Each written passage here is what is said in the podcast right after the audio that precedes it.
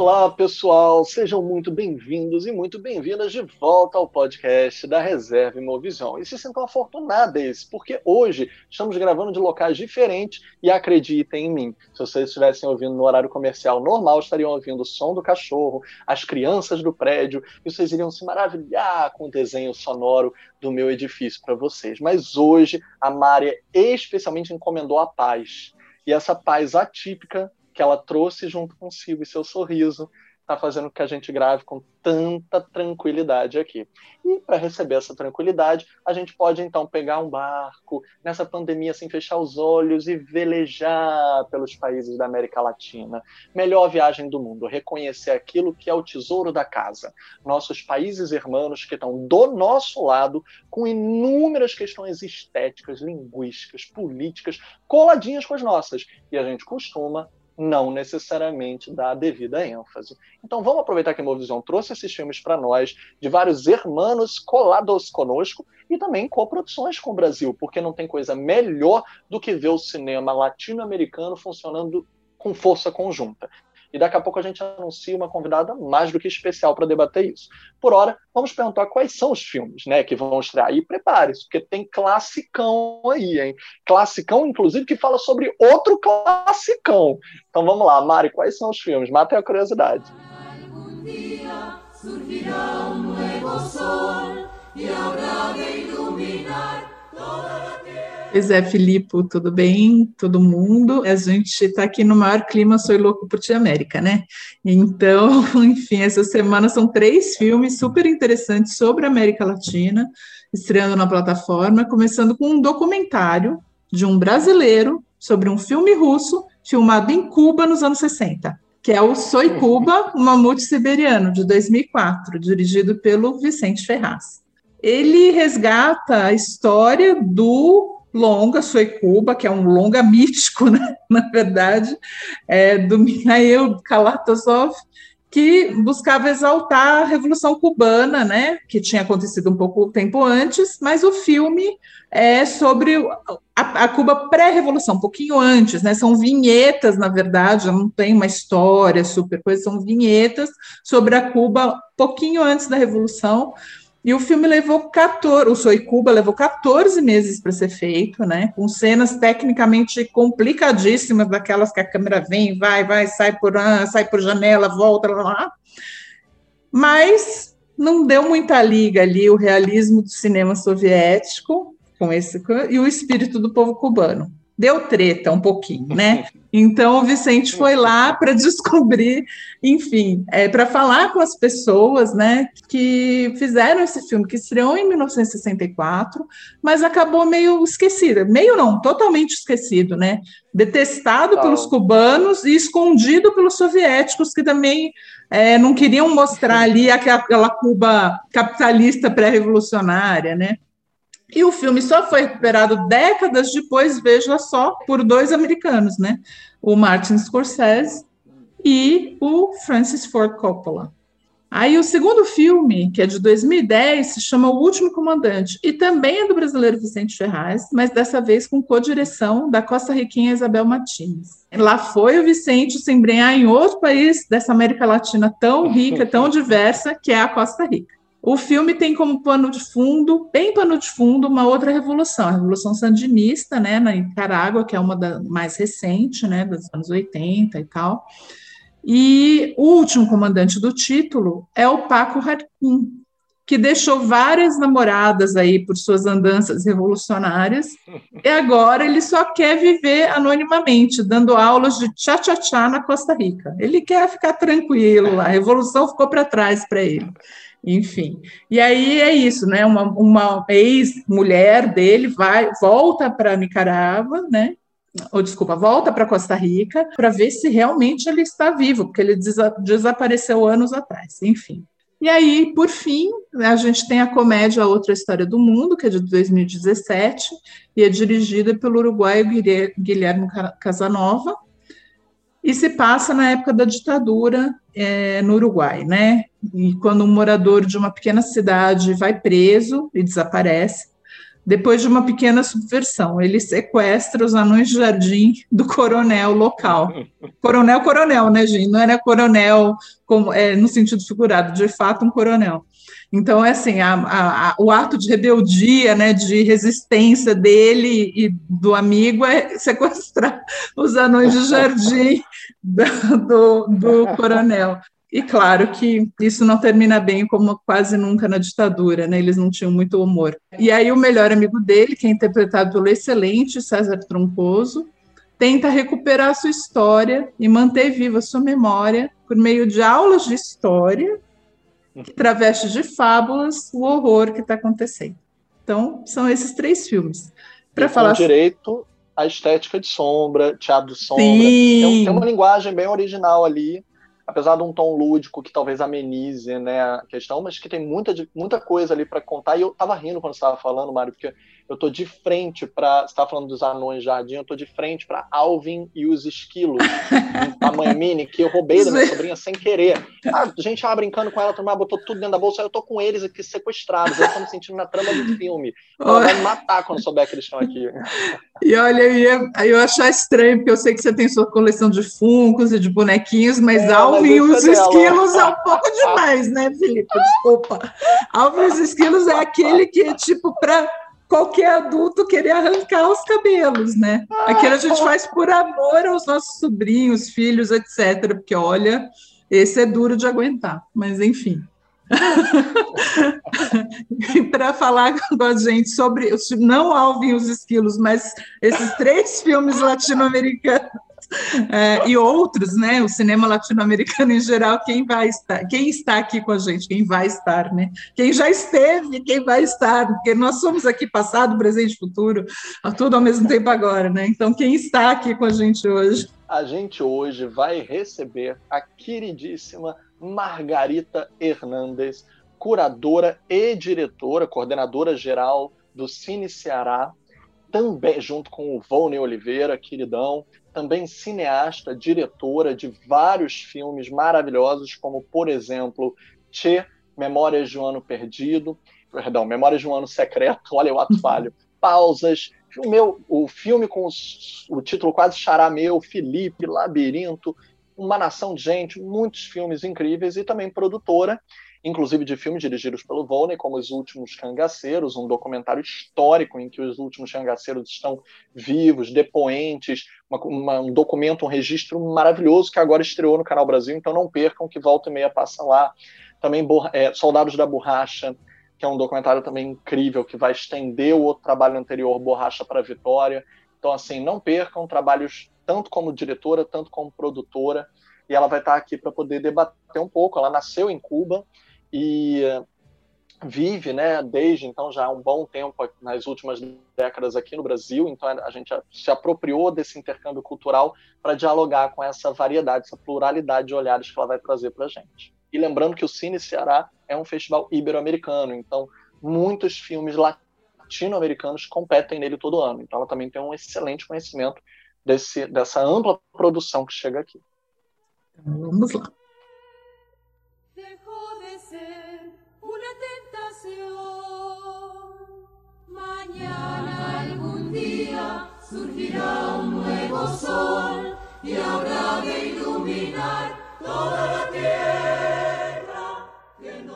Oi, Margarita, é um grande prazer ter você aqui hoje para falar de cinema latino-americano com a gente. Oi, muito obrigada, não? Ante tudo, pelo convite, Mariane, o Filipe.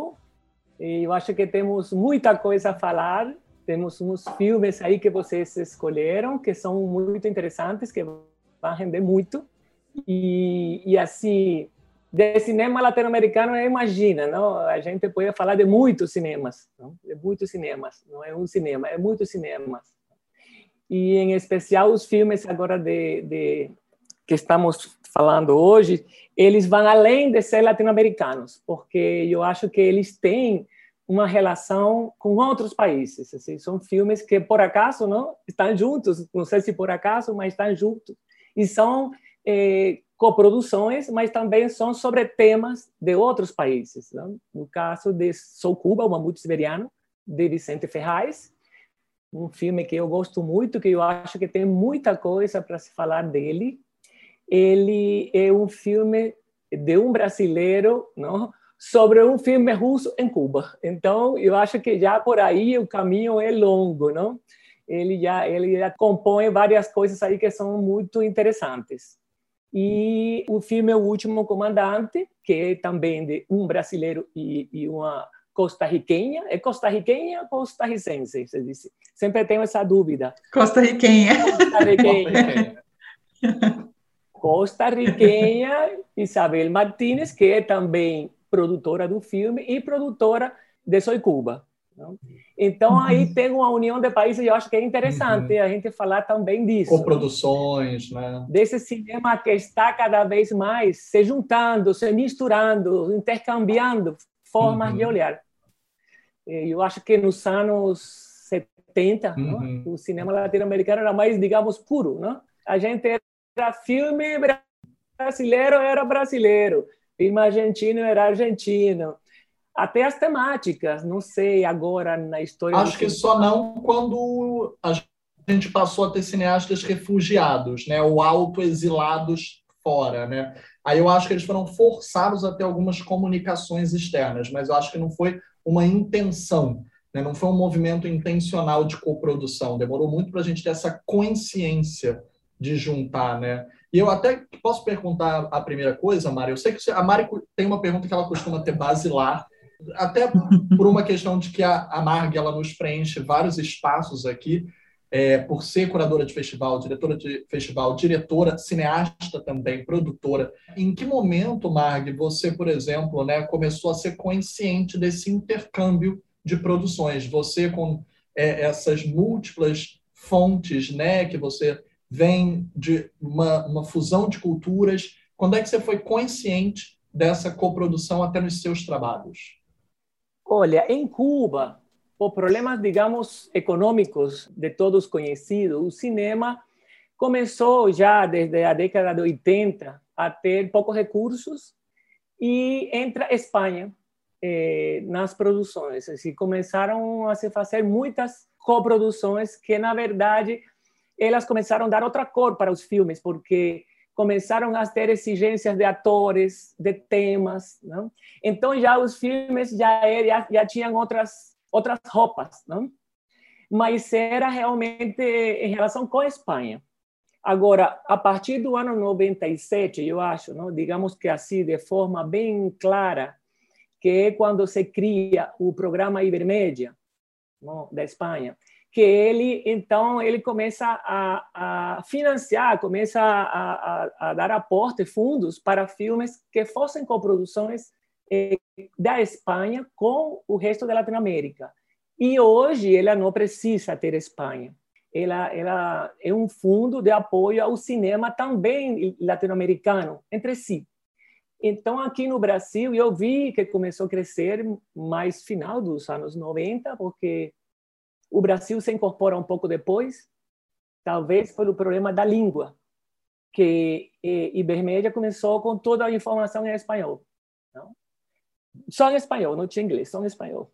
E aí, eh, logo depois, eh, se fazem parcerias, entra a Cine e entra, então, o programa e os, os, os ingressos, não? As inscrições a ser também em português. Eu acho que isso ajuda.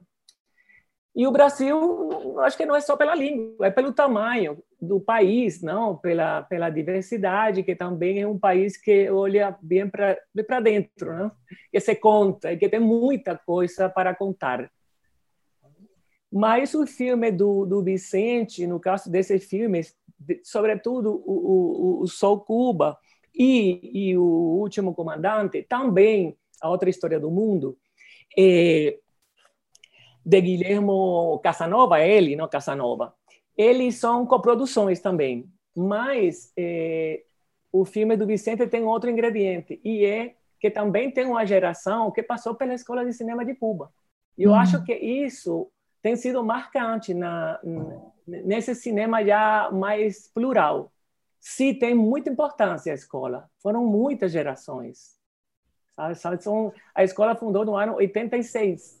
Então, estamos 30 e poucos anos que que, que, que saem de lá cineastas que têm uma visão diferente de ver o cinema, porque convivem com com outros cineastas do, do mundo todo lá, não que vão intercambiam não somente é produção, não é somente um problema de financiamento, é um problema de visão do mundo. Não? Começa a abrir um pouco a visão, a visão do mundo. Então, um brasileiro faz um filme é, perdido no tempo, não? russo de Cuba, que depois foi descoberto por Scorsese, por Coppola, e, e, e ele vira culto. Não? e Vicente descobre o filme que eles descobriram, uma descoberta em cima da outra. E eu acho isso muito muito curioso no filme. Como vocês veem isso? Essa descoberta em cima de descoberta. É, não, é bem, bem curioso, né? Eu lembro quando, quando o filme é, saiu, e aí ele vai além da descoberta, né? Porque assim tem a, a, descoberta do filme que os, que os americanos né, fazem, é descoberta de um grande filme, de um filme é, tecnicamente absurdo, né? Se você pensa, eu olho e falo, gente, como eles fizeram isso naquela época, num país de, de poucos, né? De, de poucos recursos, complicado e tal, né? Como qualquer país da América Latina ainda hoje, né? Seria hoje, hoje melhor porque os equipamentos ajudam, né? A tecnologia avançou muito, não era o caso da época mas ele vai redescobrir, né? ele, vai, ele vai investigar mesmo né? o porquê desse filme e o que, o que, por que, que esse filme ficou escondido e por que, o que, que as pessoas de Cuba, as pessoas locais, as pessoas que trabalharam no filme acharam do filme. Eu acho isso muito interessante, né? do, do, do do filme, assim, de, de... E, ao mesmo tempo, ele vai além, né? Porque ele, ele fala é, do que era na época e do que foi a recepção na época e da passagem do tempo, de como a visão também sobre a revolução muda, né? Sobre a situação de Cuba muda e como se isso, isso, também se reflete na visão sobre o filme. Então, o filme não é só o filme, né? O filme, na época, já não era só o filme, porque era isso, né? Era um, uma equipe soviética que vinha para Cuba, e aí todas as falas né, do, do, dos cubanos, principalmente, eles não, eles não entenderam, eles não, né? Eles quiseram fazer um filme soviético em Cuba, e fizeram, na verdade, fizeram um filme soviético sobre Cuba, né? Então tem essa visão que é muito interessante e, e aí, no final, ainda falar dessa coisa de, de peraí, mas aí eles foram descobertos pelo outro império, né? No, que, que, que, o filme foi feito por um império e aí eles foram descobertos por outro império, né? Enfim, é muito bacana a investigação que ele faz, é incrível como ele conseguiu falar com tantas com tantas pessoas, né, e ter, ter visões tão ricas, né, sobre o que foi aquele período é, para essas pessoas, dois anos, né, trabalhando nesse filme. Enfim, não sei se eu respondi a sua pergunta, mas. Foram 14 semanas, imagina, 14 semanas. Foram, não, foram 14 dois meses, meses filmando. Dois meses. Um ano e dois meses filmando. 5 mil soldados, que, sabe? Eu lembrava daqueles filmes russos épicos, não? daquela quantidade não, de pessoas. Não?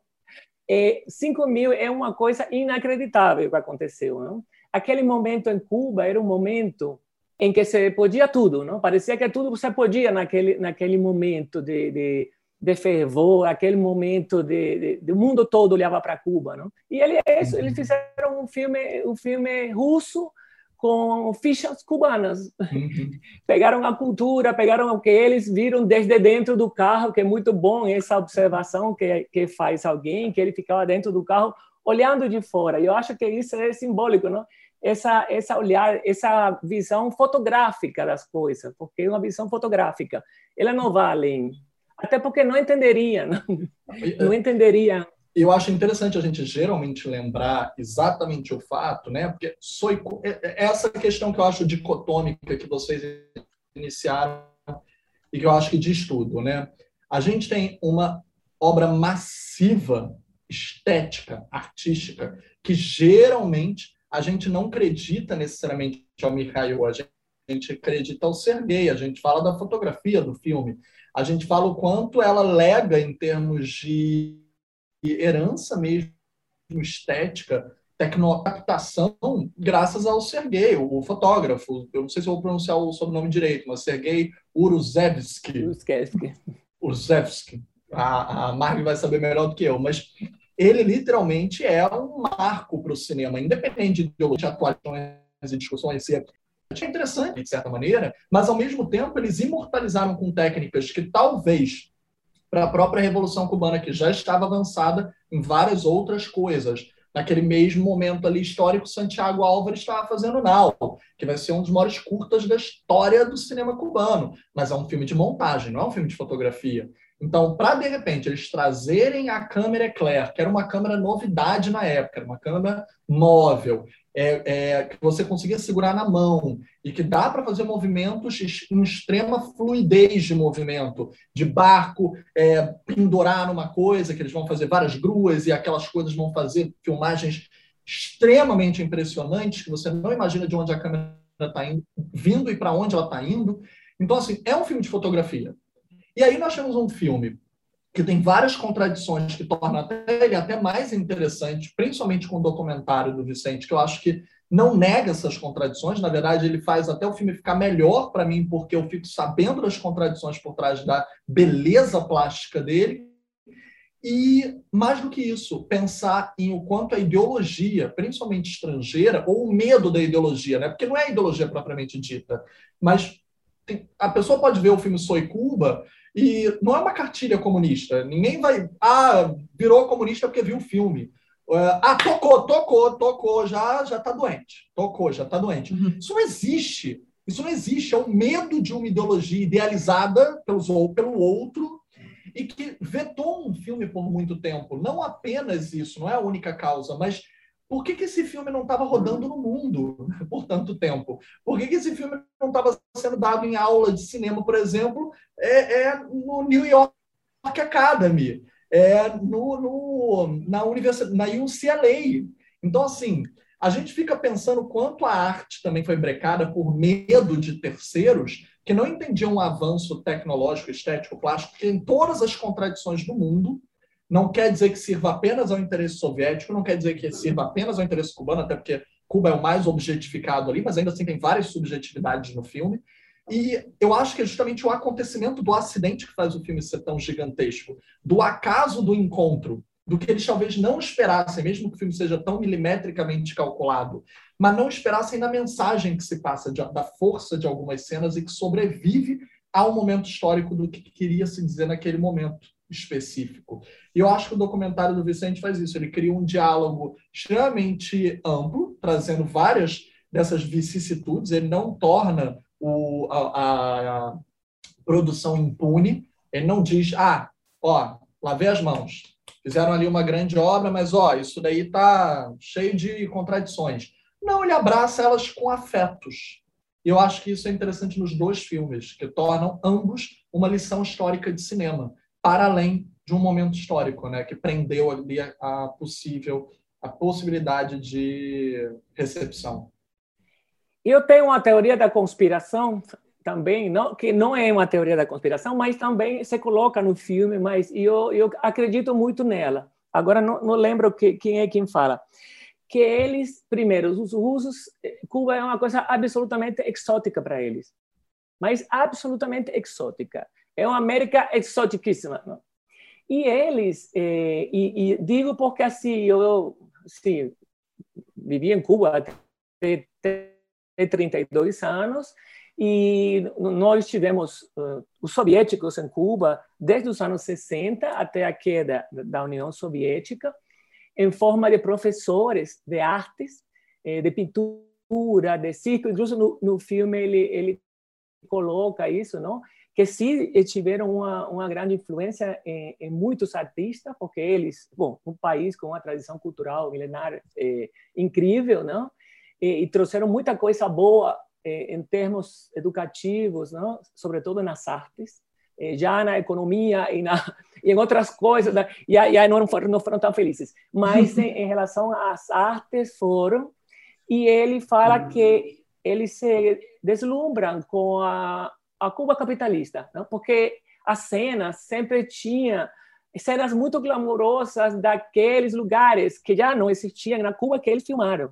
Então, eles recriaram muito o capitalismo. Então, uhum. tem como uma deslumbre né, deles também, lógico, com aquela coisa, a religião afro, afro-cubana, toda aquela coisa misteriosa, lógico, não? mas também como eles estão hoje, não como eles estão no ano 97, eu acho que é o filme, é 97, sim, o filme do ano 97. Imagina agora, é, depois de mais de 15 anos, é, a, o lugar está bem mais, complexo, bem mais complexa a situação, mas ele revisita esses lugares que no momento estavam ainda como na época da máfia no Hotel Capri, uhum. que é aquele hotel onde as mulheres entram. E aí tinha todo aquele glamour e parece que também lá os soviets não gostaram muito disso, não? Deles ter destacado isso. O que não sei é como na hora de apresentar o filme em Cuba, como não teve esse deslumbramento desde o ponto de vista fotográfico, uhum. técnico, artístico. Tudo bem que a história do filme é, é uma é uma uhum. encenação, um panfleto, um panfleto, mas é, também se, se, destaca, não? E, e Kalatosov é, é, não é que ele era um filmava videoclipe, era um grande cineasta com filmes, uhum. com, com, com roteiros que, sabia do que era cinema e contou muito bem seus uhum. filmes. É, então, como ele se passou, digamos, com esse filme, ainda eu penso, como ele se passou de, de, de ter uma história tão superficial, de ter só deixar só na mão de um fotógrafo, uhum. porque na verdade o filme é feito como por um fotógrafo. Isso eu sempre fiquei pensando, como é possível que o cara que fez quando vão às cegonhas uhum. vai entrar em fazer um filme sabe que é um nada desde o ponto de vista do seu conteúdo, digamos assim, não?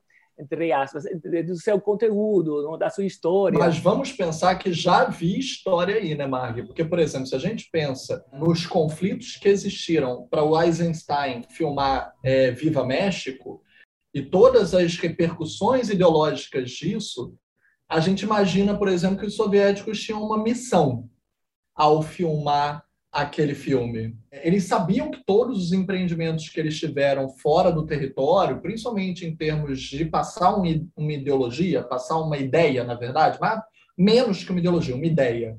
E essa estética coesa com essa ideia já tinha gerado conflitos antes. Eu acho que eles tinham uma ideia muito fixa do que eles queriam. Então, essa publicidade propagandística tinha que ser estética, tinha, o discurso tinha que estar na imagem e a imagem tinha que ser irresistível. Tanto que eu acho bem interessante quando a Marg falou a questão deles começarem, quer dizer, não começa com capital, porque tem uma longa tomada aérea da natureza, que vai tem um pequeno corte ali no plano sequência da tomada aérea para chegar ali no, no cemitério, né, na cruz, então a gente tem ali uma pequena demonstração de religiosidade que depois vai se mostrar um pouco melhor em relação à santeria e etc. Existe também um sincretismo religioso em Cuba próprio, né, em relação a a mistura das religiões e como eles receberam a religião europeia, como eles recebem, recebem a religião é, de matrizes africanas. Então, eu acho que o filme até toma bom bocado até chegar nisso. Apesar de ter aquela longa sequência do barco no início, a festa vem logo de cara. E assim, eu amo essa cena dessa festa, mesmo que ela seja um absurdo. A gente olhando ali não, não representa Cuba em nada, né? é, idios, é, é, perdão, é, é a, ah, gente, é anacrônica é totalmente anacrônica, mas eu acho que uma coisa interessante. Número um, a estética, né? Tem gente que odeia, mas eu amo o filme A Grande Beleza do Paulo Sorrentino. E eu amo aquela abertura da festa do Paulo Sorrentino. E aquela festa não existiria sem aquela festa de Soy Cuba. Você vê até mesmo a câmera que atravessa os três andares daquela cobertura e vai descendo, e os olhares, só para mostrar que não é um documentário, que, que tipo, não é, é, é tão performático, é tão treinado que as pessoas continuam a olhar para cima, para esse ponto cego, enquanto a câmera está descendo todos os andares. Ninguém olha para a câmera. Para não dizer que eu estou olhando para esse bicho esquisito que está descendo todos esses andares através de um elevador hidráulico. Eu não vou olhar para ela. Então ninguém olha, eles forçam a barra para não olhar, eles estão olhando forçadamente para o outro lado, assim para cima. O que causa uma estranheza ainda maior quando a câmera passa por essas personagens. Que eu acho até que tem um pouco de crítica ali, minha ilusão lúdica, de que quando eles olham esse capital, apesar de querer mostrar um lado luxuoso em Cuba, eu acho que quase se torna um outro tipo de exotismo, um exotismo de um estranhamento mesmo, de um tipo. Porque demora 40 minutos, mas o povo chega lá. Antes do povo, vem uma música que eu acho que é uma excelente ponte, bem melodramática, né? bem cabaré, bem aquele estilo nightclub, que tem uma carga dramática imensa para aquela mulher cubana estar tá sendo cortejada por estrangeiros, inclusive falando inglês.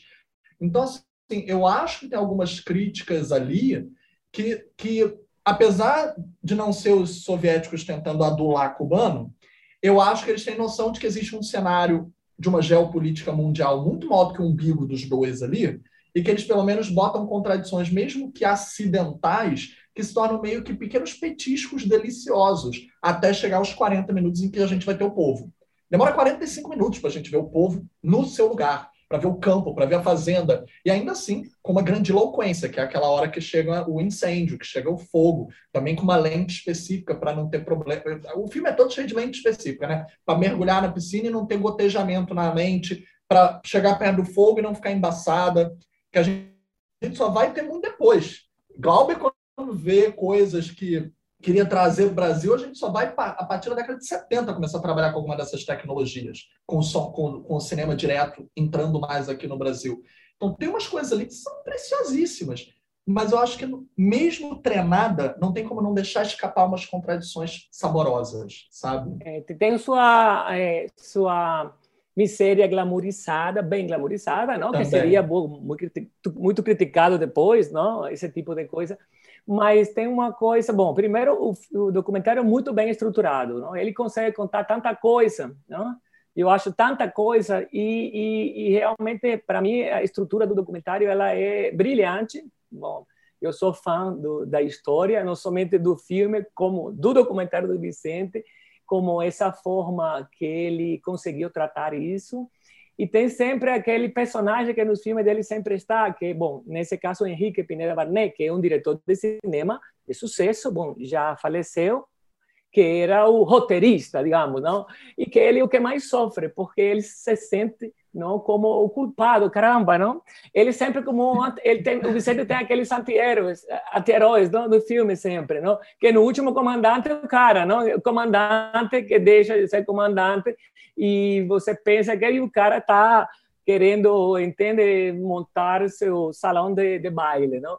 E em, em Socuba um pouco Henrique esse personagem, não? Que ele era responsável pela história porque eles não sabiam, eles procuraram um roteirista cubano, alguém que passasse algumas coisas, mas foi mais forte, não? Foi mais forte esse deslumbramento, eu penso, que foi o que levou eh, levou o filme. Mas é, é, o, o senhor, bom, já senhor, eu ia dizer o menino, o senhor que era foi o, o câmera, não? Que assistente lá, ele fala, não?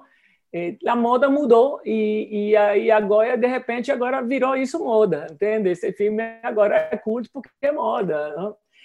E naquele momento, aqueles, aqueles cineastas cubanos, o ídolo deles era Glauber Rocha, vamos combinar, entende? Uhum. Era aquele cinema direto, era câmera na mão, era aquele natural... Eh, Santiago Álvarez, lógico, não? Fez escola, não?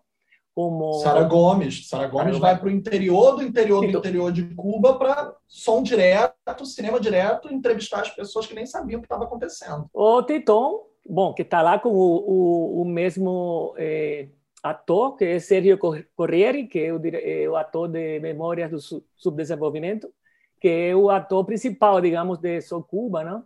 É, eram os ídolos, não? Esse era o cinema que Cuba queria fazer. Então, eles estão lá os russos com sua tecnologia e tal, e não deixam de ser admirados, não? Mas, assim, na verdade, eles tiveram muito tempo, eles trouxeram muitas coisas boas, mas não isso não impregnou na cultura. Uhum. Isso não impregnou, isso não, não, não fez que ninguém fizesse um filme como um filme russo. Imagina tantos anos, porque foram, foram muitos cineastas cubanos que uhum. estudaram lá e que voltaram uhum. para fazer o seu cinema. Então, eu acho isso, eh, acho muito legal, porque tinham os professores, tinham as, mas eles voltaram para fazer o cinema com a cara latino-americana, não? Eu acho isso muito, muito, muito bom, não? muito bom.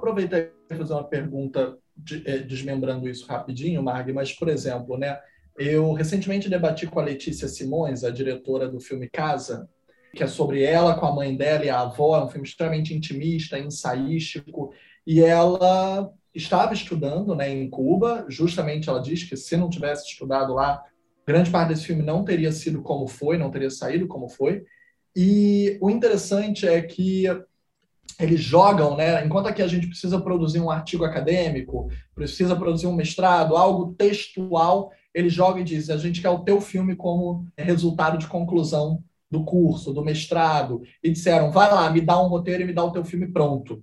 Eles jogam assim. E ela tem à mão um acervo gigantesco, porque o ICAI que também oferece um acervo de filmoteca, de, de, de material de estudo mesmo, mas também incentiva que você crie o seu próprio material. Então, o material de arquivo da vida dela se torna um arquivo de um filme que ela conta a história da vida da família dela. E isso é inspirado por uma forma de estudo, de como se debruçar sobre um material. Então, como você também é documentarista, e até te pergunto como o bichinho do documentário te mordeu, você acha que essa escola, com essa forma de estudo, com essa forma de cinema, também é crucial e contrária até o Soy Cuba do Mikhail, mas é um documentário que se debruça sobre o arquivo, que se debruça sobre esse ensaio. Então, esse, esse tipo de escola modifica essa linguagem. Bom, com certeza, a escola de Cuba é uma escola bem especial.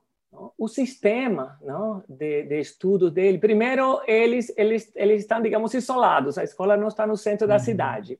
Isso poderia parecer uma coisa, ah, meu Deus, imagina, estou 13 de uma cidade 37 de Havana. Então, eu acho que partindo disso, eles estão numa ilha de cinema.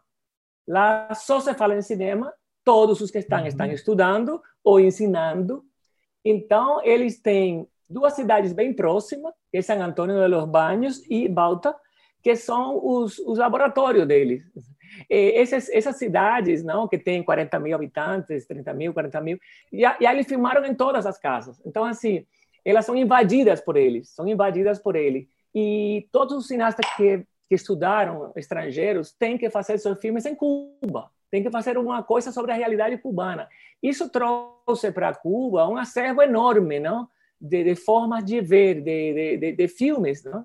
Quando quando eh, a escola começou no ano 86, esses alunos que chegaram também, eh, eles mexeram um pouco com as temáticas que se tratavam em Cuba. Então, eh, foi uma retro, retroalimentação de temas. Não somente eles se enfrentaram à realidade cubana e tiveram que filmar a realidade cubana, como os cineastas cubanos que tinham uma pauta, digamos, mais oficialista, não do, do, do cinema politicamente correto, chegaram outras cabeças de fora a contar coisas que os cubanos não pensaram que deveriam ser contadas. E eu acho que isso foi muito importante, porque aos poucos foram se afinando essas coisas. Vicente, com certeza, tivesse feito outro cinema, se não tivesse ido a, a morar em Cuba, não? É, porque ele ele é fascinado, não, pela bom, pelo cinema soviético, é, obviamente, e depois que ele fez Soy Cuba, pois então mais ainda, não? Mas por esse intercâmbio, por exemplo, a Isabel Martínez, que ela é produtora dos dois filmes e diretora também, ela é da Costa Rica, não? Então esse filme que ele faz na Costa Rica com Damián Alcázar, que é um ator mexicano. Então tem a realidade da Nicarágua e de Costa Rica, é um filme também que tem, eu acho que tem muito a cara a herança da escola de cinema, não? Dessa dessa junção, dessa desse encontro de e aparece nos filmes dele. Eu acho que ele só faz filmes se tiver a ver com outra realidade. O, o próprio Estrada 47, uhum. não? Ele vai para a Itália, não? Então tem um cinema muito interessado pela pela pelo olhar do outro e por olhar o outro. Uhum. Eu acho que essas escolas trazem isso muito, não? E claro, tem que terminar o ano e tem que ter um filme. Por exemplo, quando saem da escola, eles, eles terminam com três curtas, pelo menos. Uhum. Três, quatro curta-metragens. Então já é algo que está, que já voltam com uma obra. E eu acho que a escola de cinema é para fazer filme, não porque para teoria, enfim, sempre tem tempo. E você acha que isso ajudou a morder o bichinho do documentário em você também? Não, eu não estudei na escola de cinema. Não, mas esse tipo de ambientação, de clima e que você acaba absorvendo. Não, com certeza. Eu casei com um, cine, com um, um, um aluno da escola de cinema, aí, digamos, penetra, porque eu ficava sempre na escola, participava e tal, mas eu sou formado em museologia e trabalhava em museu, e no Brasil foi que realmente eu comecei a me interessar pelo mesmo para produzir, para realizar cinema, foi aqui no Brasil, a partir do ano 92, que eu vim morar aqui. Né? E gosto do documentário, dessa coisa de você poder controlar aquela realidade de uma forma eh, mais simples, talvez. Talvez seja por um problema de, de praticidade da minha organização, que, que não interfere muita coisa. Sabe? Eu acho que também é uma coisa de caráter, né? sempre sobre outra realidade eu acho que enriquece muito e o cinema brasileiro e o documentário, principalmente, você vê coisas assim que eu digo, caramba, um filme brasileiro que está falando eh, da Coreia. Né? Uhum. Então, assim, começa também a ter eh, agora muito isso. Eu gosto muito dessa pluralidade pluralidade. eu só queria voltar uma coisa que eu acho que é interessante de falar, porque assim, uma coisa que eu, talvez eu esteja, eu não sou profunda conhecedora, eu li é, história e tal, latino-americana como todo, como, né, algumas pessoas, mas provavelmente você, talvez vocês tenham mais conhecimento que eu. Mas uma coisa que eu acho interessante é que quando eles foram filmar o Soy Cuba, uma das questões que me parece, além da questão de que Cuba tinha acabado de fazer a revolução, né? Então, assim, havia aquelas questões do, da, da mistura de uns, de uns, pelo menos os resquícios do capitalismo, capitalismo do que era Cuba como era antes, né? Hoje tem de novo, né? Por causa do turismo e tal, de alguma certa forma tem, eu imagino, pelos relatos, pelas coisas que eu li e tal. Mas a União Soviética, claro, estava em outro momento da revolução, né? Porque eles já tinham passado por várias coisas. E aí você vai para pro, para Soicuba, Mamute, hoje as pessoas também estão falando em outro momento da Revolução, né? Então, quando Soicuba, o filme russo, foi filmado em Cuba, era um momento de euforia e de esperança e de, de como tinha sido aquela revolução. E aí hoje, eu não estou falando que as pessoas não acreditam na, na, revolução, mas agora tem uns anos de revolução, então o sentimento mudou, né? E aí, quando você vai para o último comandante, também é o fim da revolução sandinista, né? Então, assim, é um, é um momento de reavaliação, de desalento um pouco, né? De estar tá perdido um pouco, porque, enfim, aquela revolução acabou, né? E, e aí, enfim, eu acho, acho curioso que os dois filmes falam um pouco da, da desilusão, um pouco, sabe? Assim, do, do é, me parece, para mim me pareceu assim um pouco, ele, eles falam que é o sonho e do que às vezes acaba sendo a realidade. E em alguns casos é pior, em alguns casos é melhor, né? No caso do ali no, no último comandante é bem mais desiludido, eu diria, né? É, eu acho, assim, pelo menos na fala das pessoas. Não sei se, se isso tem a ver com o país ou tem a ver com as circunstâncias, né? Também. Eu acho Sabe que, Mariana, que no filme do Vicente sempre tem isso, não? sempre tem isso. Tanto as pessoas se desiludiram com aquele filme que eles sonharam que ia ser uma grande coisa, passaram aqueles 14 meses, não? E logo depois ele foi a estreia do filme decepcionou eles, porque bom, a crítica não só Cuba, não? É, até até foi uma crítica, foram críticas, foram coisas explícitas em relação com o filme os cubanos não é que não estavam, estavam fazendo o seu cinema. Então eles chegaram com aquela com aquele deslumbramento e tal e não agradou. Então, na verdade, para essa equipe que trabalhou, porque trabalhar 14 meses em um projeto é uma coisa que, que, que é, para você, é parte da sua vida. Né? Então, ele gerou uma desilusão. Não? Como o último comandante, não? Ele, ele também não era o cara, o, o, o guerrilheiro, aquele amigo dele que está lá com o dinheiro guardado, aquele, aquela ilusão da revolução, que não era, porque um dos comandantes era o último, não? porque é assim, é, é, é também na Estrada 47, que, bom, não, não estamos falando aqui, mas também eram aqueles, aqueles eh, militares que vão lá e que eles eh, desertam também, não? É o outro uhum. lado, não, não é, não é o, aquele herói, não é aquele, aquela realidade crua. Aquela, aquelas coisas não são para sempre. Né? As uhum. coisas não são para sempre e, e, o ser humano tem os dois lados. Não? Eu acho que, que essa, tem essa desilusão em Sou Cuba, sim, dessas pessoas. Até tá, o fato de ter esquecido filme, não? muitas vezes esqueceram daquele filme. Então, disse que você guardou numa gavetinha lá, não? Que você nem, nem foi atrás de saber, porque não foi o que você pensava. Não? E, e, este comandante também, que na verdade era um Dom Juan, não? Era um Dom Juan e era uma pessoa que, que tinha outros interesses que não era o da revolução, ou deixou de ter também, não? E, e falam para isso, não? Vão nesse sentido, sim de, de decepção, que não, não tem que ser especificamente uma decepção assim, do ponto de vista político, não, sino da vida, do passo do tempo, não? Da, da, da dureza da vida mesmo. Uhum. É, até, até tem uma frase, né, no último comandante, que as ideias permanecem, mas os homens mudam, né? Eu acho interessante isso, porque eu, eu acho, eu concordo, eu acho que tem uma mudança as pessoas mudam, né? Então, assim, a, a pessoa que você é aos 20 anos, no meio de uma revolução, logo após uma revolução, não é a mesma pessoa que você vai ser aos, sei lá, é, estamos falando, é, aos 60, né? É, ou mais, é, em outro momento da sua vida e, e às vezes da revolução. Tal, talvez, né? É, é é uma coisa que acontece, mas eu, eu, eu, vi um pouco essa, essa conotação. Eu não sei se é porque eu fiquei pensando é, na Nicarágua depois, né? A gente está falando ali, teve toda a questão dos contras, que é um grande escândalo americano também, né? Do envolvimento americano explícito ali. E, mas aí hoje que você vê com a volta, por exemplo, do Ortega ao poder, né? Aí você olha e fala, nossa, mas não era nada de. Acho que não era nada disso, né? Que as pessoas. Acho não, com certeza não era nada disso que as pessoas é. lá atrás, né? Estavam é, lutando por, né?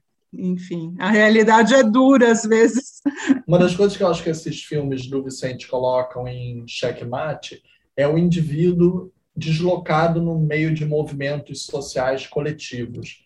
E eu acho que ele demonstra que nem sempre, mesmo que o indivíduo acredite naquilo, nem sempre o indivíduo representa da melhor forma aquilo, porque às vezes ele tem também crenças pessoais, às vezes ele tem egoísmo, né? O último comandante ele é extremamente egoísta, ele sempre foi. E assim, ele poderia até ter lutado, até tem uma cena que fala é, ele desertar por covardia jamais, porque se tem uma coisa que não poderia ser dito dele era ele não, ele não ter coragem só que a coragem que ele podia demonstrar para o movimento não era a coragem que ele mostrava para a vida pessoal dele. Para a vida pessoal dele, ele era um babaca. Uhum. Ele foi um babaca com todas as mulheres da vida dele. Ele era um mulherengo que queria simplesmente ir de porto em porto ali, vamos dizer assim, conquistando. E ele tinha o sonho do tchá-tchá-tchá. E aí é o, a trama paralela da música. Então ele, ele tinha também até isso como egoísta, né? não só o lado romântico, mas o lado também profissional. Então, assim, a coragem que as pessoas viam de um lado dele, na verdade, era uma extrema covardia na vida pessoal dele, que ele não encarou a mulher, ele não encarou a família, ele não encarou nem a, a atual companheira dele, que eu não vou dar spoiler aqui se eles ficam juntos no final ou não, se ele se arrepende ou não. Mas a grande questão é, era uma pessoa que pode ter se doado para a revolução, e isso não faz dele uma pessoa boa. Isso hum, não faz dele é. uma pessoa certa. Indivíduos ainda são indivíduos ele era uma pessoa egoísta, ególatra, egocêntrica, independente do que ele doou para a Revolução. E aí, o Vicente coloca esse ser humano em xeque-mate, não a revolução. A revolução nem foi colocada ali em xeque. Quem está em, em xeque é ele. Tanto que ele congratula, não quero dar spoiler, mas ele não repreende o amigo que ainda acredita na revolução. Porque ele deixou de acreditar, ele está pensando no tchá-tchá-tchá. Mas ele tem Sim. aquele amigo que ainda acredita. Ele não repreende o amigo no final, muito pelo contrário, ele dá um tapinha nas costas dele e meio que diz assim: Isso não é um spoiler, né? Estou dizendo aqui de maneira abstrata. Você acreditou de maneira mais genuína do que eu. Em Soikuba, eu acho que tem uma certa questão também dessas visões que se esbarram e se digladiam no documentário, digo. Ele só aproveitou isso. Ele não está repreendendo a Revolução Russa, não. nem está repreendendo a Revolução Cubana. Mas está dizendo que no momento em que as duas se encontraram, houve um estranhamento. No filme, houve uma imposição de um olhar por uma, que não sabia o que estava acontecendo nas particularidades da outra, só achava lindo, maravilhoso, e deixa eu contar essa história do meu ponto de vista. O que eles achavam. Tem muita concepção equivocada ali do que é a particularidade do outro. E da mesma forma, como a Margarita falou muito bem, os cubanos estavam em outra linguagem cinematográfica. O, o, os cineastas cubanos receberam incentivos de. Muita gente fala que toda revolução acaba envolvendo censura.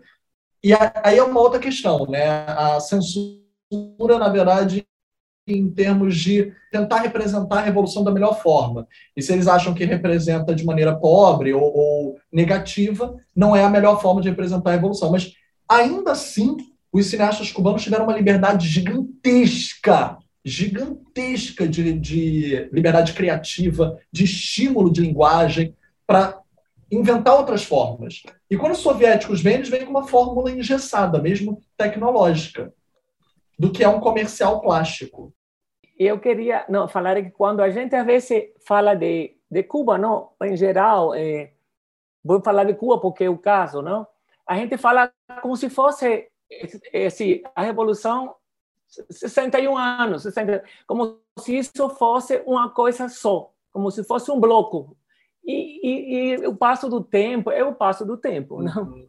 O momento em que Vicente filma estas pessoas que trabalharam quando tinham com certeza 20 anos e tal, filmou com 60 e poucos anos eles, eh, era um momento em que em que teve a queda do bloco socialista e Cuba passou o período especial que foi um dos momentos piores, não, da história uhum. de Cuba.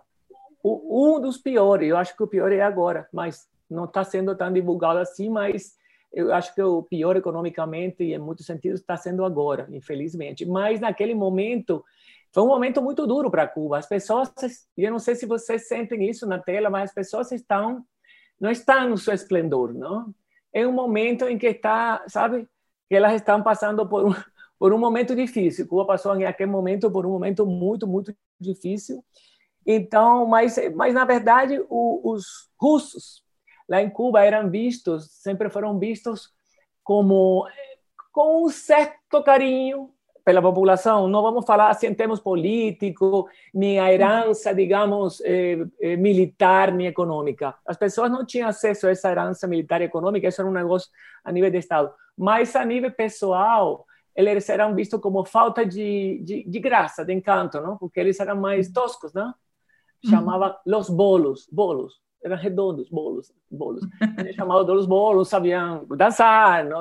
sabe? Era um pouco, tiravam uma onda com eles, não? Mas eram vistos com um certo, eh, com um certo carinho, não?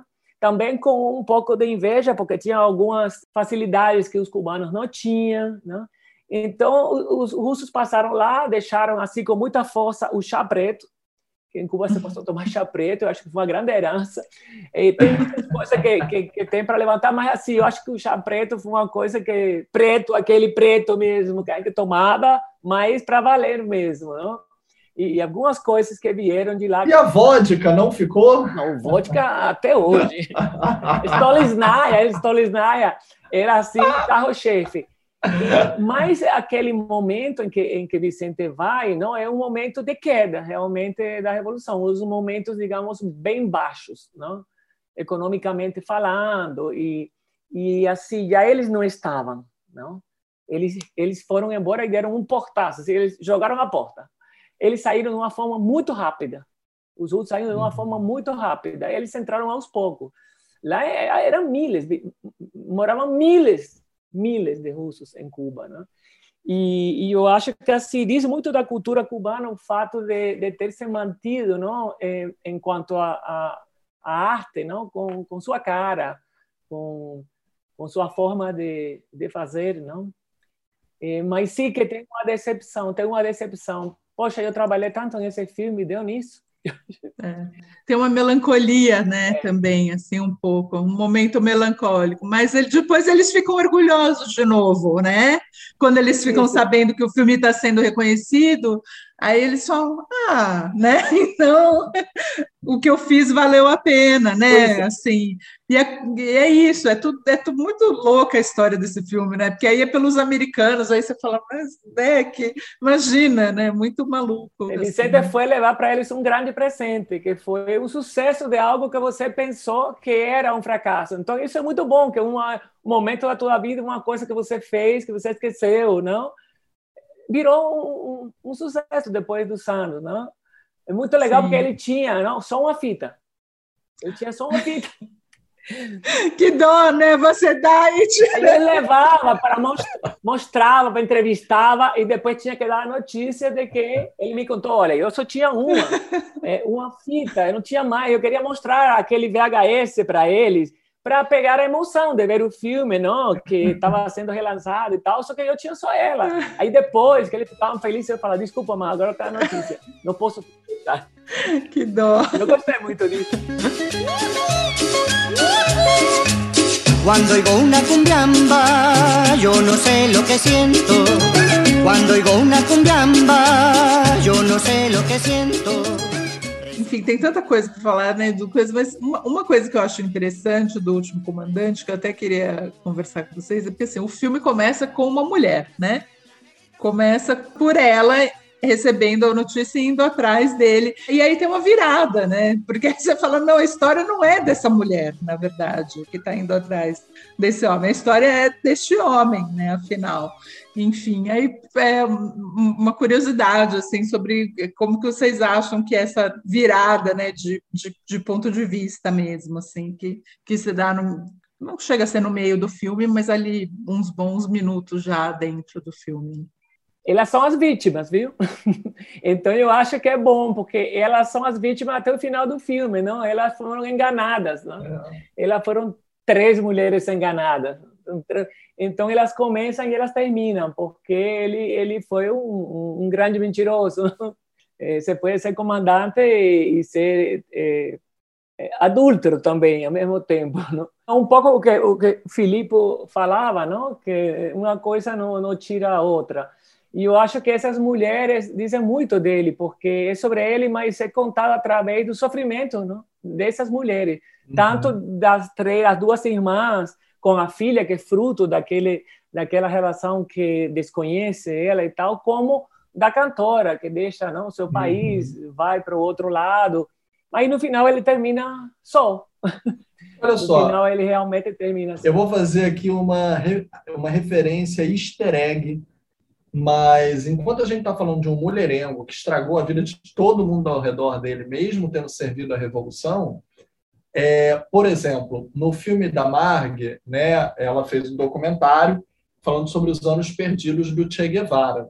E tem uma cena que eu adoro, que ele já está na Europa, né, ele passeia ali é, disfarçado e tudo, de outras com outra identidade, etc. Mas ainda assim, o Che era um homem muito bonito. Mesmo disfarçado, ele era um homem imponente, ele atraía as mulheres. Mas ele estava ali, era pela revolução. Mesmo escondido, mesmo com outra identidade, ele estava pela revolução.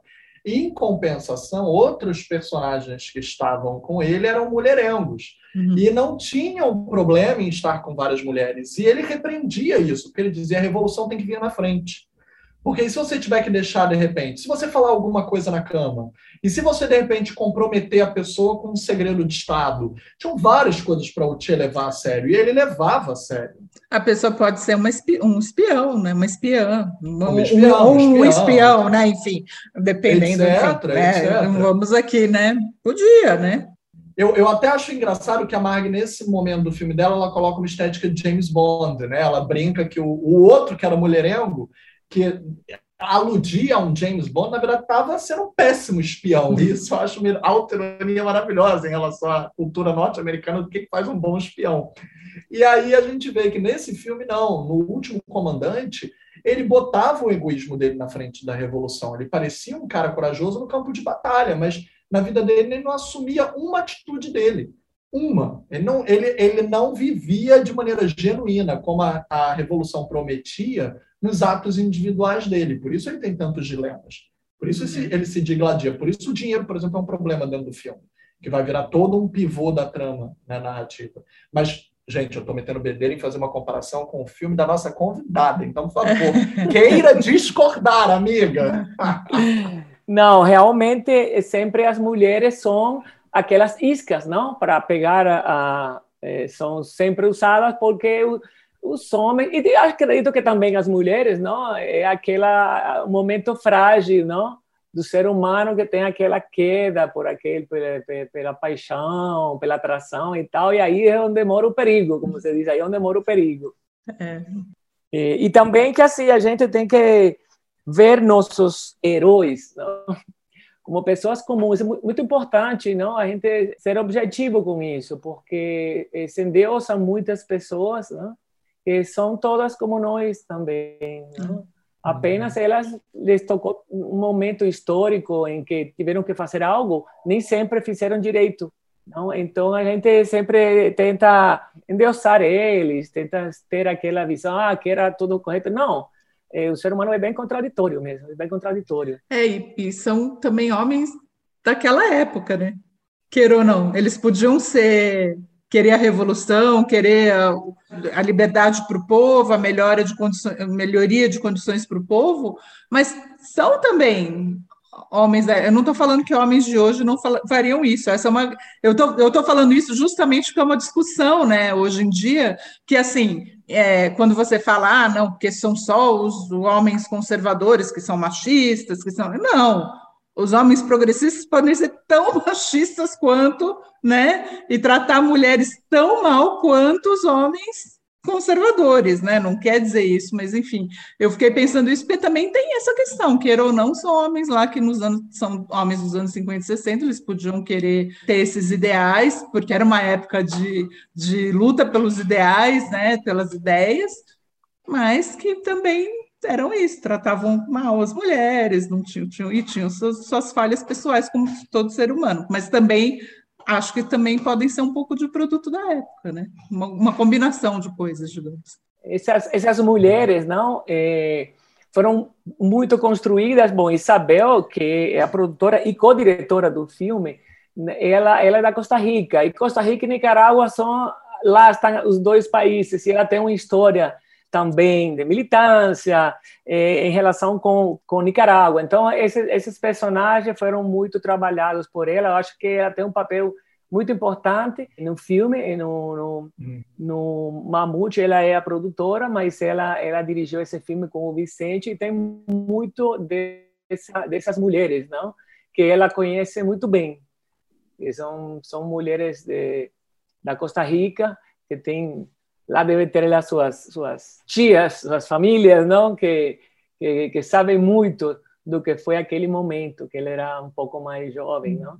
Mas viveram muito isso. Eu acho que é muito importante a presença dele e o trabalho dela tá, no filme. E falando em mulheres, por sinal, é, cresce muito não? a quantidade de diretoras mulheres, eu, dando assim um, um avanço, não?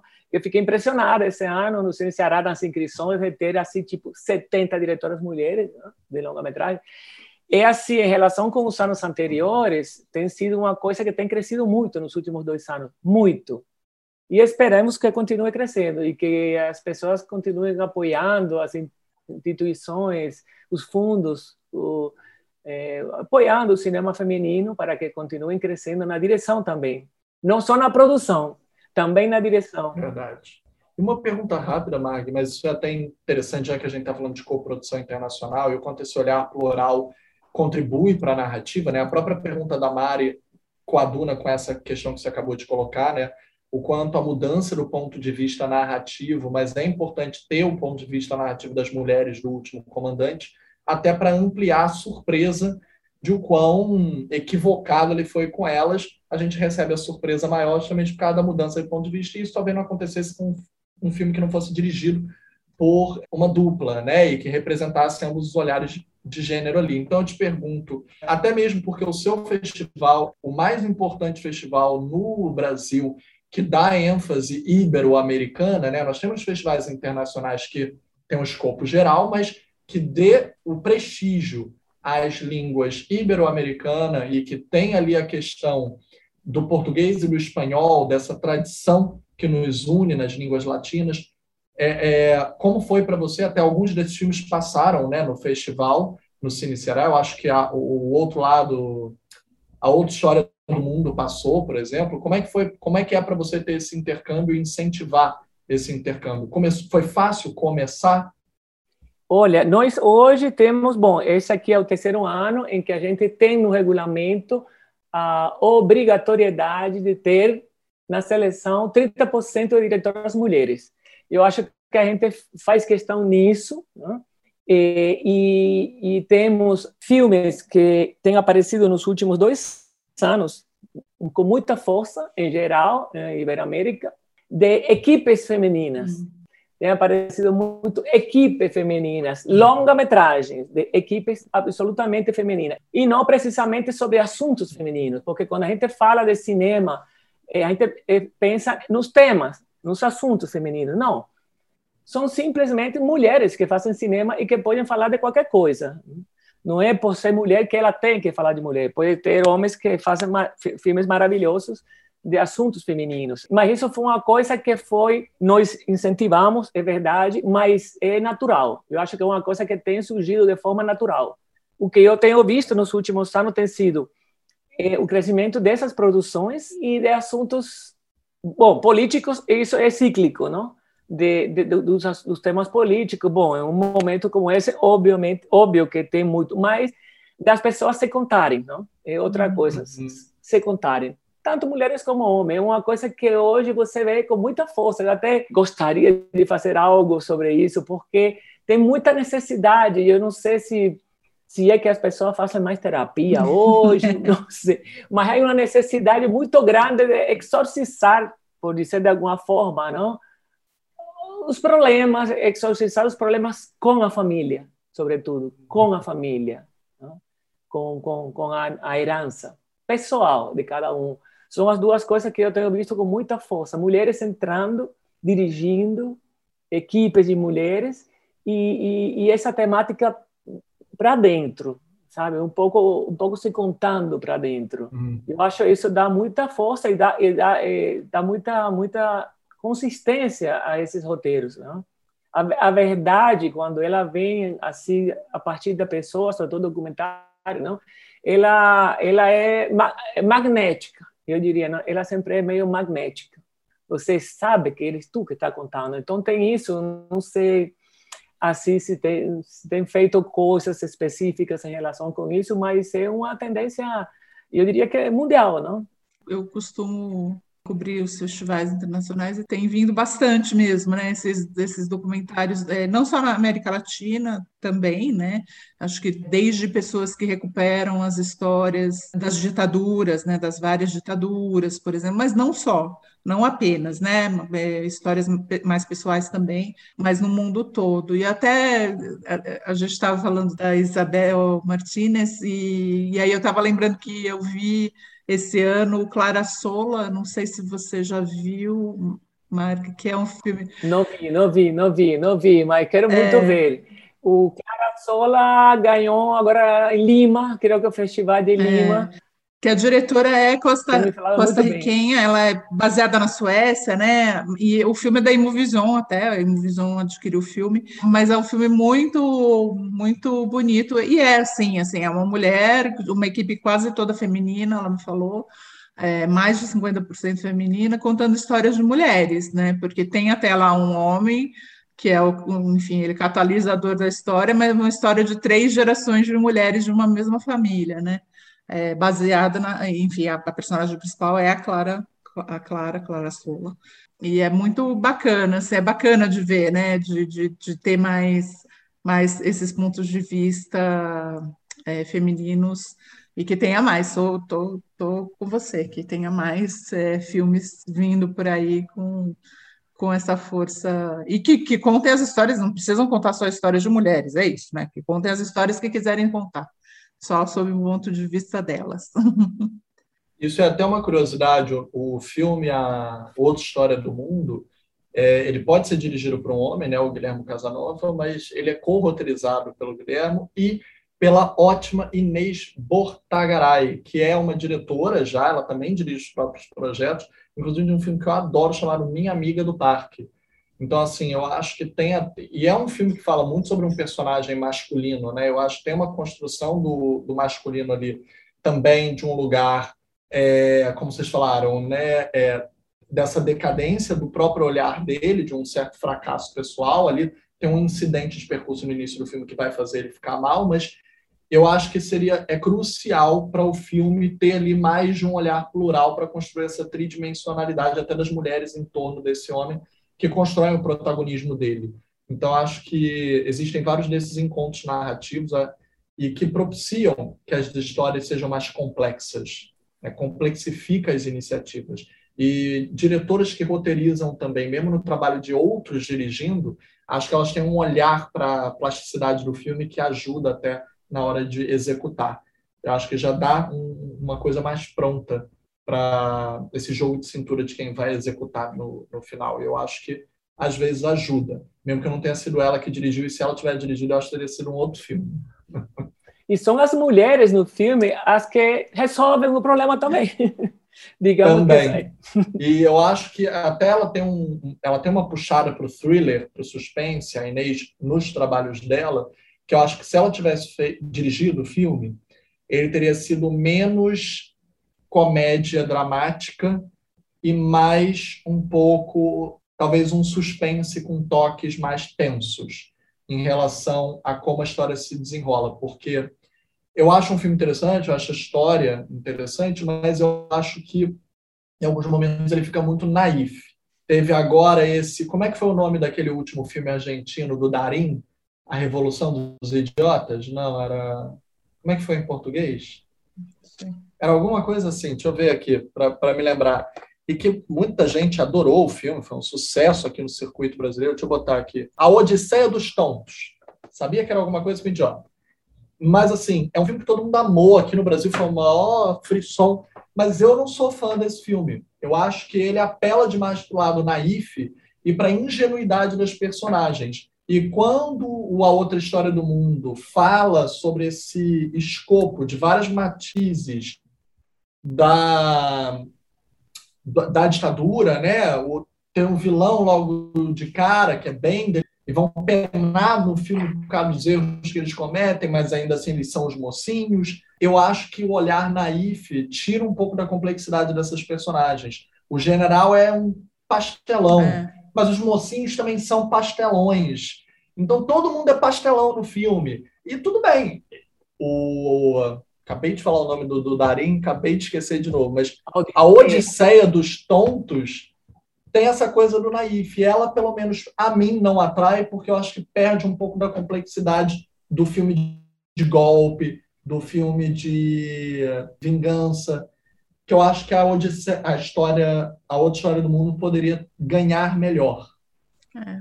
Sustentam os atores que são muito, muito bons. Bom a, a história, sustenta muito. Mas realmente, né? Assim, muito você está falando de um período sombrio e terrível, mas, por exemplo, aquele general, né? Que é um general, né, que cuida da cidade, ele é quase bufo, né? Em alguns momentos você sente uma ameaça ali, mas, mas em geral você sente ameaça porque você sabe o contexto também. A gente aqui conhece bem o contexto do que foram as ditaduras, as ditaduras em geral, mas as ditaduras latino-americanas em, em, especial, né, que estamos falando aqui, da violência e, e de tudo. Mas no filme, se é uma pessoa que não tem não tem muita, vamos supor que tem muitas, infelizmente, mas que não tem muita ideia do que foi, parece que não foi tão mal assim, né? Quase um sargento pincel, né? Quase, para um sargento pincel ali, ó, é um segundo, né? Mas enfim, eu acho que o filme tem coisa. Afinal, dos Anões Jardim da Branca de Neve, que aí abraça mesmo a, a fábula. É, né? Parece um conto de fadas, né, em alguns momentos. Mesmo ele passando por momentos mais depressivos, o protagonista, ele depois ele vira um contador de histórias, né? Então, É. ele abraça a fábula, até na própria textura da narrativa. É, eu, eu até acho essa parte, é, aquela coisa que a gente tinha né, no, no, no português antigamente da história e da história, né? Que na verdade isso foi derrubado, mas ou então da história e da história com H maiúsculo, né? Então, assim, essa, é, essa mistura um pouco, né? Então ele é, ele usa a, a história com H maiúsculo como pretexto para falar para contar histórias, mas que também falam da história com H maiúsculo. Porque, então, essa parte eu acho. É, tem, tem um interesse ali, entendeu? Eu acho que até entra, tudo bem, eu também acho que é de um modo muito velado e tal, mas enfim, para mim, pelo menos, eu achei um, que tem algum interesse ali, de ele, de ele é como, como, sei lá, publicar receita na página do jornal que é censurada, entendeu? Quando você é censurado, então você vai, e aqui o caminho que ele usa é a fábula para falar das coisas que estão acontecendo sem falar, né? Para falar do que está acontecendo com o Uhum. amigo dele sem, sem falar diretamente, porque ele não pode, né? Interessante que o filme abraça a linguagem, o teatro de É. sombra, tem a Sim. coisa toda lúdica, mas eu acho que o estofo do filme tinha mais potencial do que apenas contar essa história. Então, assim, para nós ouvintes que amaram a Odisseia dos Tontos, vão gostar do filme. Eu, eu não, não, não me toca muito criticamente, narrativamente, esse tipo de abordagem. E eu Hum. acho que a, a outra história do mundo tem um quê da Odisseia dos Tontos. É, esse naif, de uma maneira um pouco bufa, como a Mari falou, e que é uma forma de contar a história, mas eu acho que o potencial que tinha ali dentro deixa de desdobrar como poderia. Né? E é um, muito uruguaio Sim, o filme. não deixa de É ser. muito dos uruguaios Não também. deixa de ser, é verdade. Um tipo de humor até, né? Que é um humor meio melancólico. É. Total, total. É verdade, muito bem pontuado. Mas esse filme foi exibido, inclusive, perdão, no Cine Ceará, não foi? Não. Ah, não, esse não, perdão. Os outros sim. Os outros, sim. É, eu acho que é um filme, é isso, assim, que, que tudo bem, fala de, de coisas sérias, mas a maneira como ele fala é isso, de uma maneira mais suave. É um jeito de contar a história, né? Sempre há Uhum. outros jeitos. Essa proposta uruguaia. É, Que eles sempre têm aquele humor, aquela tranquilidade, não? Eles vão levando as coisas. É um país bem, bem curioso, bem curioso. Gosto muito. Você É. acaba tendo uma experiência incrível com o espelho dos filmes, né, Marg? Por causa de anos na curadoria do Cine Ceará e essa, esse intercâmbio com os filmes latinos, né? É, é muito bom, muito bom ver assim o, a- o tipo de filme, não? A gente vai logo bate o olho, não? Filme típico uruguaio. Qual é o filme uruguaio? Mas tem um filme que são filmes uruguaios mesmo. Tem aquela coisa uruguaia. não? Tem aquele aquele aquele ambiente melancólico, aquela não aquela realidade que é quase silenciosa sempre, não tem aquele silêncio dele, não? Aquele, aquela coisa desértica, não? E você tem tem esse ar, tem esse ar. E o filme tem, tem muito disso também, sabe? Muito disso é um país bem especial. Eu penso que é um país bem especial e, e tem está fazendo muita coisa. Nós sempre temos muita participação dos filmes uruguaios, uruguaios, como diriam eles. uruguaios. E é isso, é isso que é, né? É, é, eu imagino que você que tem mais acesso ainda do que a gente, né?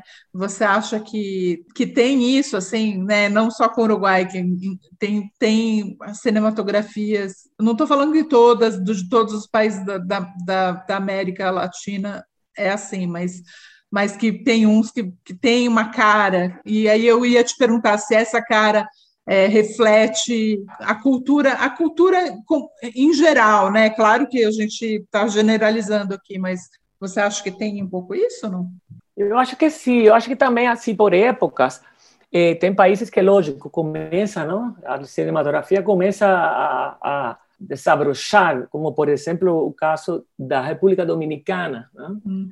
Aparece que o filme é bom. Não sei o que acontece com os dominicanos, que fazem pouco, mas sempre que fazem, fazem bom. Ou Equador, que está aparecendo muito filme de Equador, muito bons, sabe? Filmes bons, filmes é, potentes, sabe? É, porque como dizer, não, eu não vou falar de países, porque aí estaria, não, mas é, são filmes que têm cinematografias pequenas, mais sólidas, entende? Mais, mais sérias. Eu acho que eles dizem, o dinheiro que eu tenho que aproveitar bem.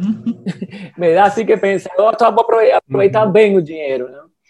Então, são filmes que trabalham, que tem, tem uma das coisas que eu vejo no Brasil, minha, minha que que essa história de voltamos às coproduções, aos fundos que apoiam aquelas oficinas, não, talleres, não, de, de, de roteiro que são tão importantes.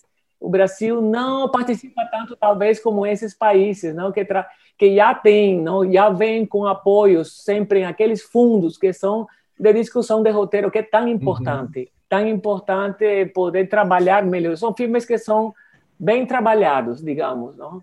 é, bem trabalhados em relação com, com, sobretudo com o roteiro, que digamos que seria uma das coisas que ainda temos alguns problemas. Eu gostaria de acrescentar a Guatemala, porque eu sou suspeito para falar do Jairo Bustamante. Eu sou muito fã da filmografia do Jairo, acho ele um dos melhores cineastas da América Latina atualmente.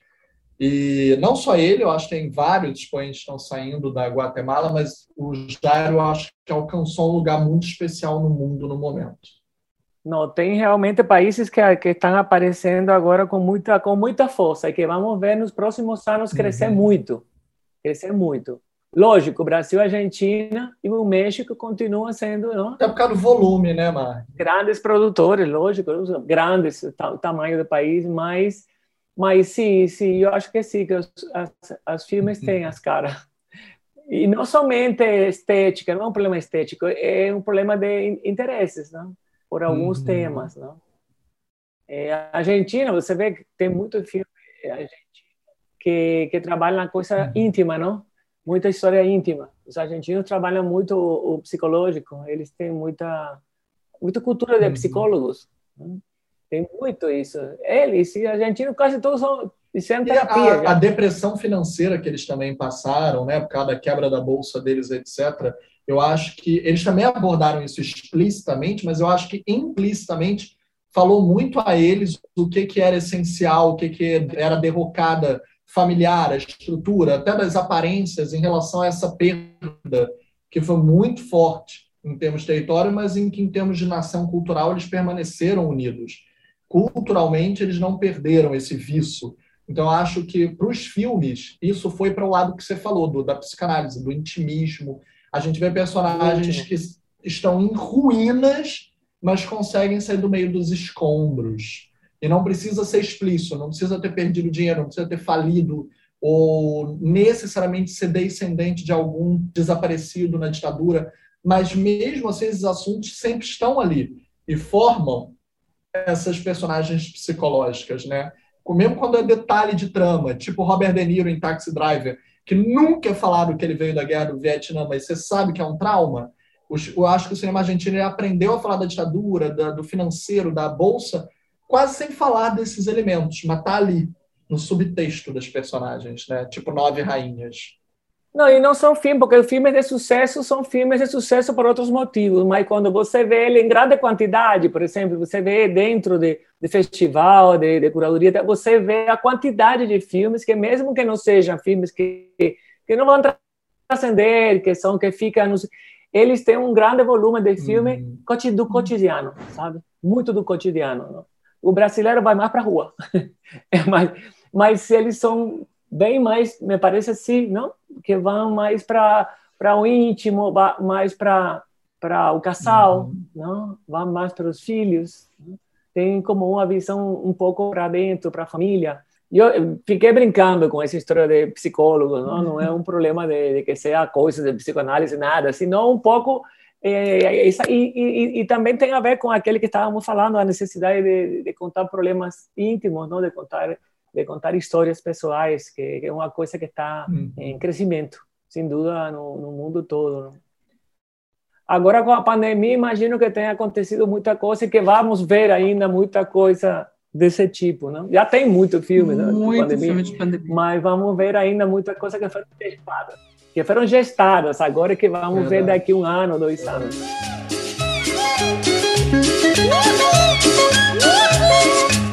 Cuando oigo una cumbiamba, yo no sé lo que siento. Cuando oigo una cumbiamba, yo no sé lo que siento. Resonar de tambores en un triste lamento.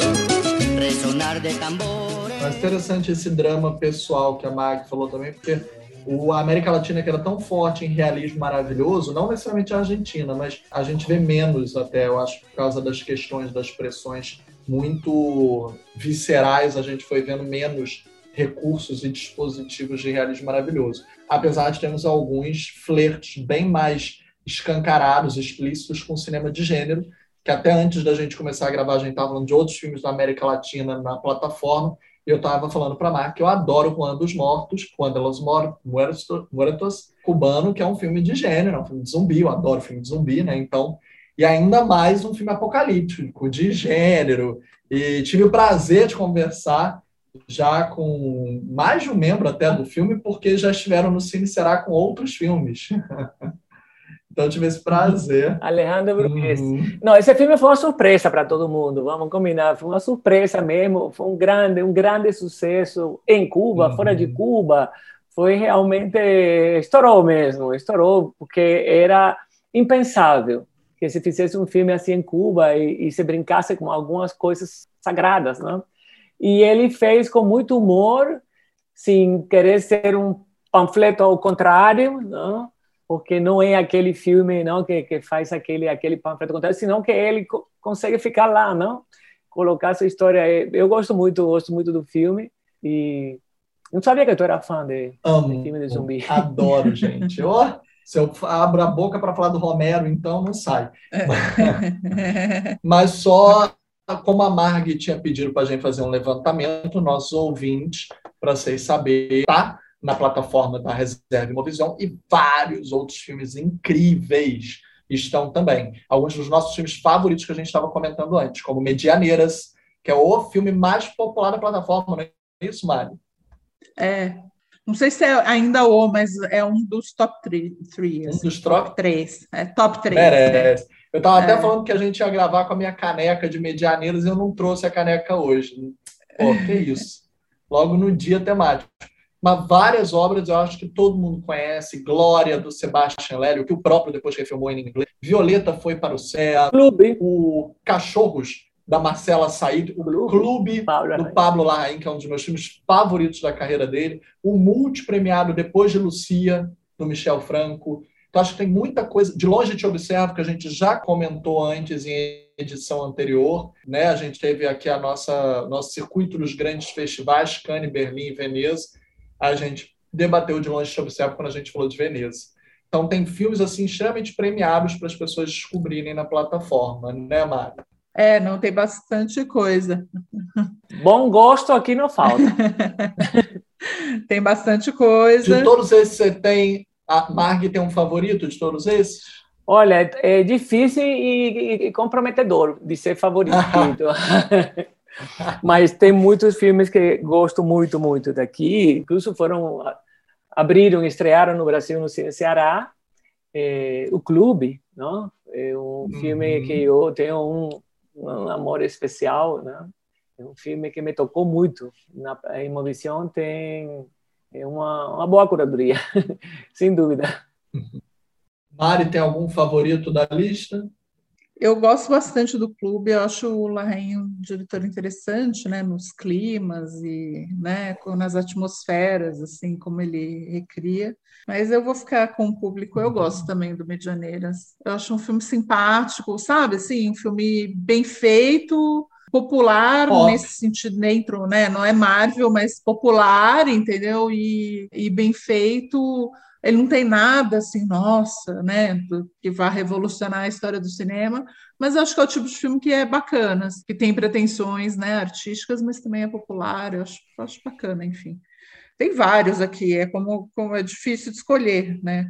Eu gosto uhum. do Trapeiro, sempre gostei, eu acho um cineasta também potente, assim, eu, é, então, enfim, tem muita coisa boa e cada vez espero que tenha cada vez mais, né? Outros latino-americanos aí. Mais premiados no Cine Ceará. É. Aliás, tem alguma dica que você pode nos adiantar dessa edição, Marli? Não, não, não, ainda faltam uns ah! pouquinhos dias, pouquinhos dias falta. pouquinhos Daqui a alguns dias a gente vai perguntar e acrescentar. E temos, ainda nos faltam uns, um pouco, uma semana, vou dar a, resultado já.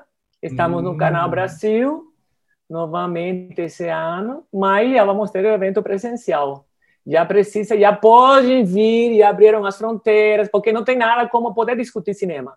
Frente a frente, uhum. presencialmente, isso aí, os diretores estão sentindo muita falta. Eu realmente fico com pena das pessoas que lançaram o filme em 2020. Imagina, é, a gente teve o Blanco em Blanco, é, uhum. de Teo Curto, o ano passado no festival. Ele só tinha apresentado o filme em Veneza, foi a segunda vez que ele fez uma projeção o filme dele é simplesmente maravilhoso, não? Aí ele ficou assim, gente, não acredito, estou um cinema que as, tudo está separado assim. Assim, teve muitos filmes que foram afetados, não? Lógico, por, por esse esse momento, mas as pessoas ganharam por outra parte, não? Todos os streaming em função dos festivais e tal. É, então, quem ficou em casa, pois quem já gostava de ficar em casa vai sentir falta depois. Mas eu espero que, que a gente vai voltar ao normal. Assim, streaming para filme, filme depois, e o festival é para a gente lançar filme, discutir, fazer a festa. O cinema também é festa, também é encontro, também é aquele debate, não? E, e logo depois, logo depois vamos no, nas plataformas a, a, continuar, não? Eu torço muito para voltar ao normal, que os festivais voltem a ter a mesma força. É, não, festival é, não adianta, né? Assim, tenho feito coberturas é, à distância e tudo bem, é melhor do que não ter nada, né? Os filmes pelo menos têm visibilidade, os filmes que estão prontos, não tem como segurar um filme três anos na prateleira, é inviável, né? Não dá. Mas não é a mesma coisa, né? Assim, eu tento ter as melhores condições possíveis para assistir ao filme, mas primeiro que a minha tela é uma tela de computador, não é a mesma coisa. O som de computador não é a mesma coisa já. E não é a mesma atenção. Não adianta, por mais que eu me esforce, eu faço tudo possível para ter a mesma atenção, mas não tem como ser, né? Não é a mesma coisa.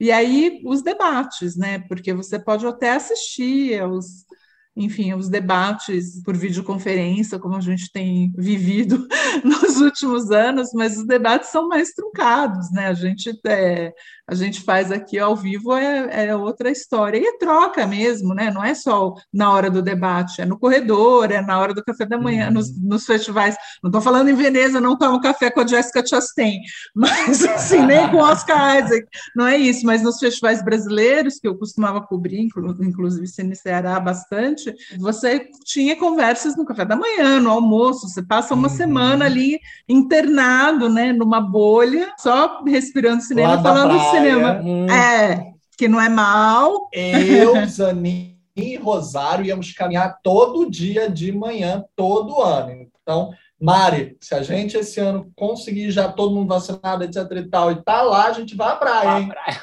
Não, a praia não, eu vou caminhar. A praia eu já não prometo, que eu não tenho nem maiô. Não tenho roupa, literalmente, para isso. Mas caminhar. Festival, o festival providencia, não se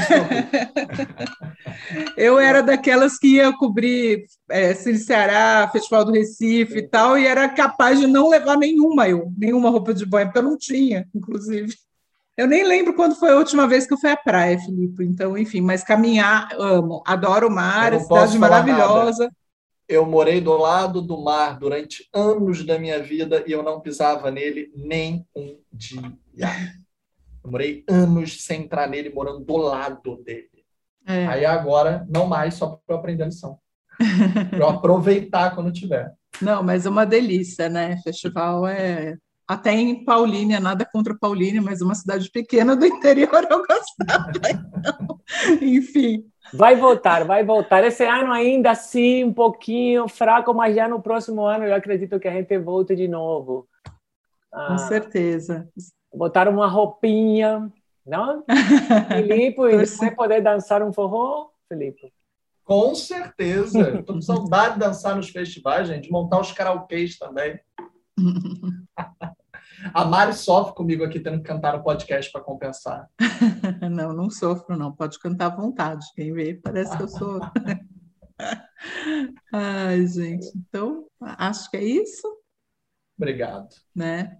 Super obrigada, Mari. Muito, foi muito bom ter você aqui. Espero que volte. O convite está aberto já. Obrigadíssimo para vocês dois. Foi ótimo o papo rendeu muito, a gente ficou até demais, não? Falamos até demais, não? Assim que é bom. Imagina pessoalmente. Então, foi ótimo, foi ótimo, muito sucesso para esses filmes aí na, na plataforma Receba Imovision, que tem muito bons filmes. E tem vocês dois, que são ótimos, ótimos debatendo aqui. E, e nada, estou aqui para quando precisar novamente a gente troca ideias. Tá ótimo. Obrigadíssimo, Mark. Beijos. Tchau, tchau. Beijão.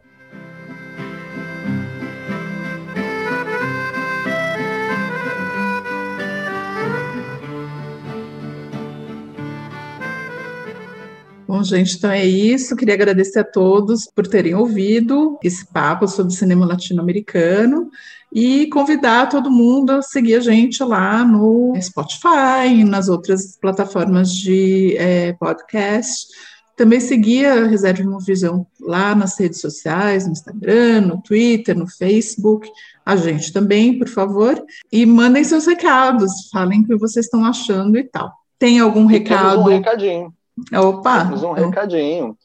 É, nos mandaram no meu Instagram, quando eu compartilhei o nosso podcast, que, em primeiro lugar, é um podcast que sempre entra no clima. Felipe e Mari são irresistíveis. Eles pegam o comando de, e nos levam nesse grande mundo. Está escrito assim, gente, estou lendo. E, ao mesmo tempo, desenvolvendo a fundo os filmes e fazendo a gente rir e amar naturalmente, com brilhantismo, desenvoltura dos dois apresentadores e convidados. Uau! E, ah, tem outro comentário aqui embaixo dizendo supimpa, fazendo bem à cuca e ao coração. Que bom, muito obrigada, né? Ouçam os antigos que ainda não ouvirem, fiquem de, de olho nos próximos episódios que vêm por aí, todas as sextas-feiras, aqui. fuerza.